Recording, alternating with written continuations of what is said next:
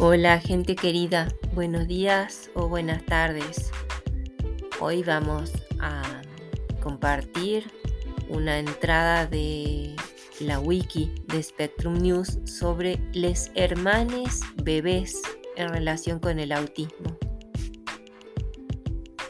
Les hermanes bebés de niños con autismo tienen aproximadamente 20 veces más probabilidades de desarrollar un trastorno del espectro autista que la población general, lo cual se cree que se debe a que el autismo tiene un fuerte componente genético. Esta población de hermanes bebés de alto riesgo brinda una oportunidad única para estudiar los primeros signos de autismo durante la infancia, con el objetivo final de proporcionar un diagnóstico y una intervención más tempranos. Actualmente no existen pruebas de diagnóstico aceptadas para el autismo en niñas menores de aproximadamente 3 años. Sin embargo, los estudios de hermanites han permitido a los investigadores seguir a los bebés de alto riesgo desde el nacimiento y condujeron a la identificación de signos tempranos de autismo. En un estudio pionero, Schweigenbaum, Bryson y colegas, en 2005, notaron que en su primer año los bebés que luego desarrollaron autismo exhibieron comportamientos específicos, particularmente en entornos sociales, como no reaccionar a la interacción social y no rastrear los rostros de los demás o seguir la mirada de los demás conocido como atención conjunta, en comparación con sus compañeros con desarrollo típico. Otro estudio de hermanites reveló que los bebés que luego desarrollan autismo muestran un crecimiento cerebral atípicamente rápido en su primer año de vida. En general, los estudios prospectivos que identifican a los hermanites de alto riesgo han contribuido en gran medida al reconocimiento de que los síntomas del autismo pueden comenzar a surgir dentro del primer año de vida. Incluso en los hermanos bebés que no desarrollan autismo, los estudios están encontrando atipicidades presumiblemente porque estos bebés, no obstante, portan algunos de los genes asociados con el autismo. Por ejemplo, los estudios de las respuestas neurológicas de niñas de 10 meses a los estudios sociales y no sociales, por ejemplo, caras versus objetos, demostraron que los hermanos bebés de alto riesgo exhiben diferentes respuestas cerebrales en relación con sus compañeros de desarrollo típico de familias sin antecedentes de autismo. En resumen, estos resultados tienen amplias implicaciones para la detección temprana y los signos de riesgo asociados con el autismo.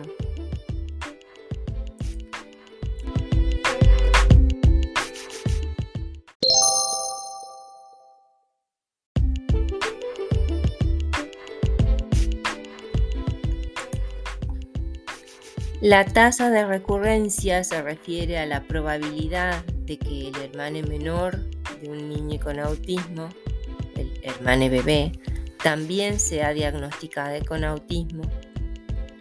Varios laboratorios en Estados Unidos y otros países han formado el Consorcio de Investigación de Hermanes Bebés, fundado en 2003 por Autism Speaks e Institutos Nacionales de Salud, que rastrea el desarrollo de los hermanos bebés poco después del nacimiento y hasta los 3 años de edad, cuando el autismo se puede diagnosticar de forma fiable. Hasta la fecha, la investigación que ha surgido de esta colaboración se ha sumado a la literatura sobre las tasas de recurrencia de los hermanos bebés, así como la identificación de signos tempranos de autismo y el desarrollo de intervenciones para bebés de alto riesgo. Las intervenciones han demostrado que la tasa de recurrencia en esa muestra estaría entre el 8,6 y el 18,7%. Se cree que la variabilidad en esa estadística proviene de problemas como la detención, que muchos padres con un hijo diagnosticado con autismo eligen no tener más hijes, y otros factores de sesgo como la notificación excesiva y el sesgo de verificación, que aumentarían artificialmente la tasa de recurrencia. Un gran estudio epidemiológico en la década de 1980 encontró que los hermanos nacidos después de un niño afectado tenían un riesgo de recurrencia del 8,6%. Además, también encontraron que si se trataba de una bebé mujer, su hermanita tenía el doble de probabilidades de desarrollar autismo que los hermanos bebés cuyo hermano mayor afectado era varón. Esto es consistente con un modelo de umbral de transmisión multifactorial que demuestra que cuanto menos común es el trastorno para el niño afectado, mayor es la probabilidad de transmisión a familiares. Sin embargo, este hallazgo es controvertido, ya que estudios más recientes no han encontrado evidencia para este modelo de umbral. Estudios recientes han adoptado un método prospectivo en el que siguen a los hermanos bebés desde el nacimiento. Este método supera los problemas de interrupción, sobreinforme y sesgo de verificación al evaluar clínicamente a los bebés de alto y bajo riesgo longitudinalmente y obtener evaluaciones clínicas del autismo a los 36 meses. Usando este método, Osonov y colegas encontraron una recurrencia del 18,7%. El género no predijo significativamente la recurrencia en este estudio. Además, este estudio encontró que los bebés con dos o más probandes, llamados familias multiplex, tenían el doble de probabilidades de ser diagnosticadas con autismo que los bebés en familias simplex con un solo hermano mayor afectado.